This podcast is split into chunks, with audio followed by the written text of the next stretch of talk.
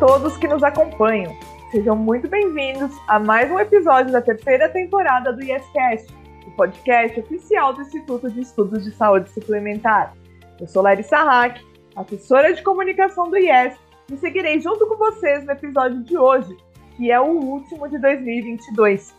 O YesCast fará uma pausa entre as celebrações de final de ano. Retornaremos à nossa programação desta terceira temporada em janeiro, com episódios todas as terças e sextas-feiras no YouTube e também nas plataformas de streaming de áudio. Neste período de pausa, convido você que não conseguiu acompanhar todos os episódios dessa terceira temporada até aqui, ou não conhece as temporadas anteriores, a ouvir todos os episódios que estão disponíveis. Na primeira temporada, debatemos os temas apresentados no livro do IES, Saúde Suplementar, 20 anos de transformações e desafios e um setor de evolução contínua. Já na segunda, exploramos os assuntos apresentados na publicação Judicialização de Planos de Saúde, Disputas, Conceitos e Consequências, um livro também organizado pelo IES em parceria com o Colégio Permanente de Diretores de Escolas Estaduais da Magistratura, o COPEDEM, e apoio da Escola Superior da Magistratura Tocantinense, a ESMAT. E nesta terceira temporada, estamos focados em conteúdos conceituais, explicações didáticas informações sobre a saúde suplementar. Nos baseamos em dados do setor e em pesquisas e estudos produzidos pelo IES. Além disso, convidamos especialistas para trazer informações atualizadas e nos explicar como o sistema estruturado funciona. O nosso objetivo aqui é de instruir a audiência sobre temas diversos ligados a esse dinâmico e complexo setor. E antes de aprofundarmos o tema do episódio de hoje, aproveito para fazer um pedido. Caso esteja nos acompanhando pelo YouTube, assine o nosso canal, deixe seu like e ative as notificações. E se você estiver nos ouvindo em sua plataforma de áudio preferida, siga o nosso podcast. Assim, você ficará sabendo sempre quando um novo episódio for ao ar. Bom, estamos em clima de Natal e Ano Novo. Amanhã e sábado que vem, dia 31, Muitas famílias e amigos vão estar reunidos para confraternizar, trocar presentes e dar boas-vindas a mais um ano. Mesas fartas de delícias, sobremesas especiais, bebidas alcoólicas, horários diferentes para as refeições. Enfim, a nossa rotina alimentar pode ficar comprometida. Não há nada de errado em aproveitar este período. Tudo é permitido, porém com moderação. E para conversar conosco sobre os cuidados alimentares durante as festas de final de ano, convido o Felipe Delpino, que vocês já devem conhecer daqui. Ele é pesquisador do IES e apresentou o episódio 22 sobre o texto para discussão 91, mudanças na qualidade do sono e uso de medicamentos para dormir em beneficiários de planos de saúde médicos hospitalares, do qual foi autor. Felipe, obrigada por estar aqui conosco. Hoje, você não está aqui somente na qualidade de pesquisador do IES, certo? Você também é nutricionista. Poderia nos contar um pouco sobre a sua experiência profissional e acadêmica? Eu agradeço a oportunidade. Então, eu sou nutricionista formado lá em Pelotas, na Universidade Federal de Pelotas, no ano de 2018. Nesse mesmo ano, eu realizei mestrado lá em Nutrição e Alimentos é, e doutorado em Saúde Pública na USP, onde eu sempre estudei o consumo de alimentos ultraprocessados, alimentação saudável e sua relação com doenças crônicas, é, tanto hábitos saudáveis como hábitos não saudáveis e o que protege e o que é fator de risco para a ocorrência de doenças crônicas. Obrigada, Felipe, é uma experiência em tanto. Então vamos lá. O tema aqui hoje é festas de final de ano, milança, amigos juntos, família. Comer com moderação ou chutar o balde? Como manter o equilíbrio e aproveitar esses momentos? Então, essa é uma pergunta difícil. Eu acho que o equilíbrio é fundamental. Não é recomendado que se chute o balde, mas também não é recomendado que se faça algo muito radical e não se coma num momento que é tão importante, um momento que a gente está junto com nossas famílias, com nossos amigos. O importante é comer com moderação, ter equilíbrio e se hidratar bem, comer as refeições é, com a família, mas também não deixar de se cuidar. Tem alimento proibido? O que é pior? comer de tudo ou ingerir um monte de bebida alcoólica? Qual é a quantidade e tipo de bebidas alcoólicas que são mais recomendadas? E o que, que acontece no nosso organismo quando a gente enche a cara? Bom, eu costumo dizer que nenhum alimento é proibido, nenhum alimento não pode ser consumido, mas também não existe nenhum alimento que seja obrigatório se ter numa dieta. O que manda, na realidade, é o contexto de uma alimentação saudável. Em relação ao que é pior comer ou ingerir bebidas alcoólicas, sem dúvida a bebida alcoólica. Porque a bebida alcoólica só traz calorias que são provenientes do álcool e não traz nenhum benefício, não traz nenhum nutriente. Enquanto o alimento, por menos saudável que ele possa ser, ele traz pelo menos uma quantidade mínima de nutrientes. É, em relação ao tipo de bebidas, alguns estudos falam que vinho em quantidade baixa, moderada, são, é um pouco saudável, pode sim proteger contra algumas doenças, mas é uma quantidade muito pouca. Então, acima de uma taça, acima de uma dose por dia, ele já costuma ser tóxico ao nosso organismo. E é recomendado que não se passe dessa dose. Quando a gente toma mais que uma dose de, de bebida alcoólica ao dia, normalmente ele se torna tóxico. Ou seja, a gente não consegue metabolizar esse álcool, nós não temos como metabolizar ele. É por isso que a gente tem ressaca no dia seguinte, dói a cabeça e a gente fica mal depois de ingerir grandes quantidades de álcool. Em falar que ao longo do tempo o fígado também fica prejudicado, né? Também, o fígado é um, é um músculo, é um órgão que se regenera, mas ele tem um limite. Então, todo dia é, prejudicando ele, a longo prazo ele acaba não tendo mais condições de se regenerar e aí vem as doenças hepáticas. Bom, falamos aqui né, do que faz mal, vamos para o que faz bem. Quais são os alimentos que são mais recomendados nas festas de Natal e Ano Novo? As mesas são fartas, tem muitas opções, né? Tem doce, tem salgado, tem proteína, tem carboidrato, né? O que, que faz bem ali na, na, na mesa do, do, brasileiro? Então, as mesas, tanto de Natal quanto, quanto Ano Novo, costumam ser bem fartas, realmente. É, tem vários alimentos que podem ser bastante saudáveis, como frutas, alimentos ricos em proteína, como chester, peru, são alimentos excelentes que podem ser consumidos. Lentilha também é comum que se come em algumas ocasiões. Tem alimentos que não são tão recomendados quanto, quanto os doces, mas que também podem ser consumidos por se tratar de um momento especial. É, mas em geral são mais as frutas, as proteínas, sucos e bastante água também. Mas suco tem bastante açúcar também, né? Acho que de laranja, acho que é o suco que tem muito açúcar, né? Suco ou refrigerante zero? É, essa é uma pergunta um pouco complexa, porque o refrigerante zero, embora ele não tenha caloria nenhuma, os estudos associam ele a maior ingestão de calorias, ou seja, a gente ingere um alimento que não tem valor calórico, não tem energia nenhuma, mas ele tende a nos estimular mais uma vontade de comer, principalmente doces, porque o nosso paladar entende ele como um doce. As nossas papilas gustativas que ficam na boca entende que a gente está consumindo um doce e tende a dar mais um pouco de vontade de comer doce. O suco, normalmente, ele está associado a hábitos alimentares mais saudáveis. Mas quando eu falo suco, eu falo suco natural. Não o suco embalado, o suco que a gente faz na hora e consome. Normalmente, ele está associado aos hábitos saudáveis. Mas, sem dúvida alguma, é muito mais recomendado comer a fruta do que fazer o suco e tomá-lo. Por quê? vale mais a pena comer a fruta do que é, beber o suco.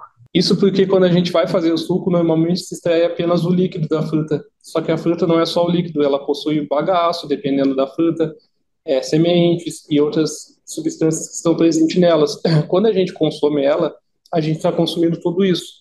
Quando a gente faz o suco, a gente está consumindo só o líquido. E o líquido é onde tem a maior parte de calorias e não tem alguns nutrientes importantes que tem na casca, que tem no bagaço. Legal. Bom, a gente ouve falar também muito da importância de beber água junto né, com a bebida alcoólica e ao longo do dia. Bom, faz alguma diferença mesmo beber água junto com a bebida alcoólica? E por que se manter hidratado é tão importante?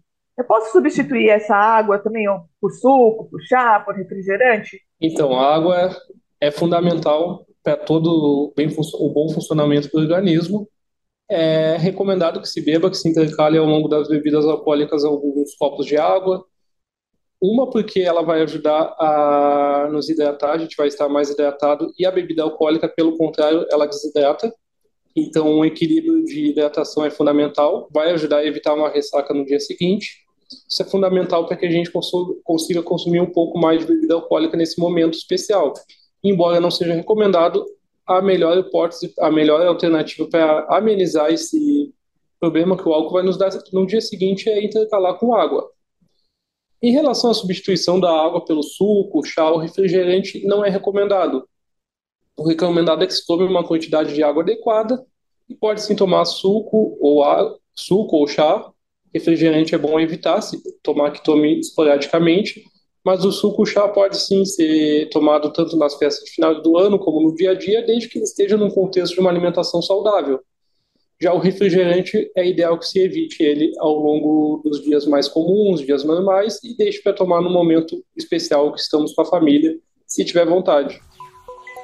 Legal, Felipe. E agora, depois das, fe das festas, né? A volta à rotina pode ser um pouco difícil. E no Brasil também a gente já fica com, aquela, com a cabeça lá no carnaval, né? Que a gente chega em fevereiro. Qual dica você nos dá para retomar essa rotina? E é necessário compensar os excessos praticando exercício, fazendo dietas radicais? É, a gente costuma falar que o, o ano começa depois do carnaval, mas também não dá para extrapolar e ficar passar esses meses comendo muita besteira, é, se alimentando mal, ingerindo muito álcool. Bom, a dica é voltar à rotina normalmente, sem extrapolações, sem extremos.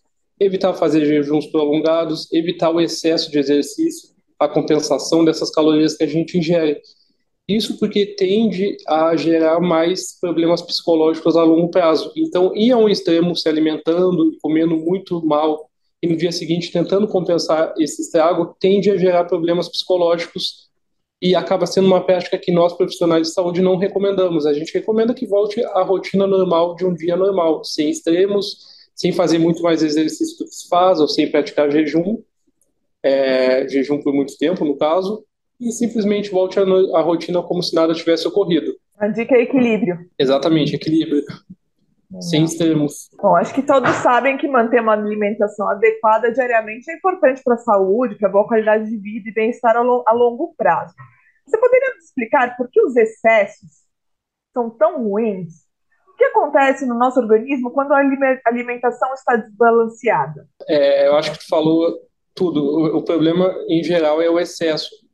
Não que a bebida alcoólica é, seja boa, dificilmente ela está associada a um hábito alimentar saudável, bem como os alimentos muito gordurosos, principalmente aqueles com gorduras trans, que são as gorduras feitas artificialmente, assim como o consumo de alimentos ultraprocessados. Eles são ruins, o álcool, é bom individualizar. O álcool é ruim porque em excesso ele é tóxico ao organismo, e eu digo, quando eu digo em excesso é acima de uma dose por dia, então dificilmente alguém toma apenas uma dose, normalmente as pessoas tomam, deixam para tomar numa data as doses todas da semana. Por exemplo, pessoas que tomam vinho costumam tomar uma garrafa, meia garrafa num dia único. Isso não é recomendado. O recomendado seria que se tomasse uma dose por dia. Então acaba que não, em excesso, ele fica tóxico ao nosso organismo.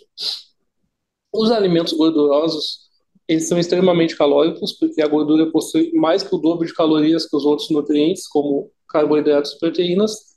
E além disso, além disso, dependendo do tipo de gordura, são gorduras que são criadas num processo artificial, então elas não são oriundas da natureza e elas tendem a estar associadas a entupimento de veias, problemas cardiovasculares e diabetes, hipertensão e diversas doenças. Já os alimentos ultraprocessados talvez sejam mais complexos de todos, porque além das calorias que eles têm em excesso, eles são extremamente pobres em fibras, eles são alimentos que são prontos para consumo, normalmente eles basta a gente desembalar e consumi-los, eles têm embalagens que também estão associadas a algumas doenças, até mesmo a obesidade, então eles são uma complexidade de fatores que estão associados a problemas de saúde. Mas eles não precisam ser completamente evitados. O ideal é que se restrinja o consumo deles e deixe para consumir no momento é, esporadicamente. Quando a gente tem um, uma alimentação desbalanceada, o nosso organismo normalmente ele desregula, a gente acaba sentindo mais cansaço ao longo do dia, a gente sente menos disposição, nós sentimos pouca energia para trabalhar, a gente costuma sentir mais sono, é, a longo prazo vai sobrecarregando nossas articulações por causa do excesso de peso, é, também prejudica colesterol, é, qualquer colesterol que seja, seja bom ou ruim costuma ser prejudicado pela alimentação, ou seja, quando a gente consome muitos alimentos ultraprocessados, tende a baixar o colesterol bom, que é o HDL, tende a aumentar o LDL, que é o nosso colesterol ruim. Eu acho que é isso, é uma infinidade de fatores que estão associados ou ao excesso do consumo desses alimentos. Você pode dar um exemplo de alimento ultraprocessado, que é muito comum, que as pessoas não sabem que é ultraprocessado? Olha, tem, tem milhares de alimentos ultraprocessados. Muito, um deles que é bem comum e as pessoas não sabem, normalmente são aqueles sucos de caixinha ou sucos de pacotinho. Embora o pacotinho seja algo irrelevante, extremamente leve, ele é, um, ele é cheio de conservantes, ele é cheio de aditivos, o que torna ele um alimento ultraprocessado. Já o suco de caixinha também, ele tende a ter muitos conservantes, aditivos, tem ter açúcar adicionado além da própria, do próprio açúcar da fruta. Então esse é um alimento ultraprocessado. Diferentemente de bolachas recheadas, é, salgados de pacotinhos, que todo mundo já sabe que são alimentos ultraprocessados. Então tem alguns alimentos que a gente precisa olhar o rótulo, tentar entendê-lo. Hoje já tem uma nova rotulagem que nos ajuda a compreender melhor mas tem alguns alimentos que são difíceis de identificar se são ultraprocessados ou não são e requerem um pouco mais de, de detalhe no rótulo deles. Legal, Felipe. Bom, a gente até fugiu um pouquinho do tema, entramos bem no assunto da nutrição, que é a sua especialidade. Muito obrigada, Felipe. Bom, estamos caminhando agora para o fim deste episódio. Felipe, você tem mais alguma recomendação final para falar sobre as festas de fim de ano? De repente, mais dicas para nossa audiência? Sim, uma dica que quando eu atendia na clínica costumava dar bastante aos meus pacientes é que entre Natal e Ano Novo se tenha uma esse período do, desse meio desse, dessa semana que a gente tem de descanso, digamos assim, seja um período de alimentação normal, de prática de exercícios, bastante consumo de água e que não se emende o Natal com o Ano Novo, mas que se no Natal a gente aproveite com a nossa família, tenha um certo equilíbrio, mas ao longo da semana que antecede o Ano Novo, a gente volte à nossa rotina normal de alimentação, exercício físico e de ingestão de água. Depois, no ano novo, a gente volta novamente, aproveita com a nossa família, sem excessos. E depois do ano novo, vida normal até o carnaval, seguindo uma rotina de alimentação balanceada, sem muitos excessos, para depois começar o ano oficialmente, como a gente costuma falar aqui no nosso país. Bom, Felipe, muitíssimo obrigada pela participação. Queria desejar a você e a sua família um Feliz Natal, um próspero Ano Novo e que 2023 chegue com muita saúde para todos nós. Eu que agradeço a oportunidade, espero que essas dicas sejam úteis. Desejo a todos um Feliz Natal e um próspero Ano Novo e que 2023 seja muito bom para todos nós. Bom, chegamos ao fim de mais um episódio do IESCast, podcast oficial do Instituto de Estudos de Saúde Suplementar. Não se esqueça, o IESCast fará uma pausa entre as festividades de final de ano Retornaremos com a programação dessa terceira temporada em janeiro. Fique ligado! Acompanhe nossas redes sociais, nosso YouTube ou sua plataforma de áudio favorita para saber sempre quando novos episódios vão ao ar. Nosso podcast tem episódios todas as terças e sextas-feiras. Com isso, me despeço por aqui. Nós do IES desejamos a todos um Feliz Natal e um 2023 cheio de realizações. Aproveitem as festas mas com moderação e cuidem-se. Muito obrigada a todos que nos ouviram até aqui e até janeiro!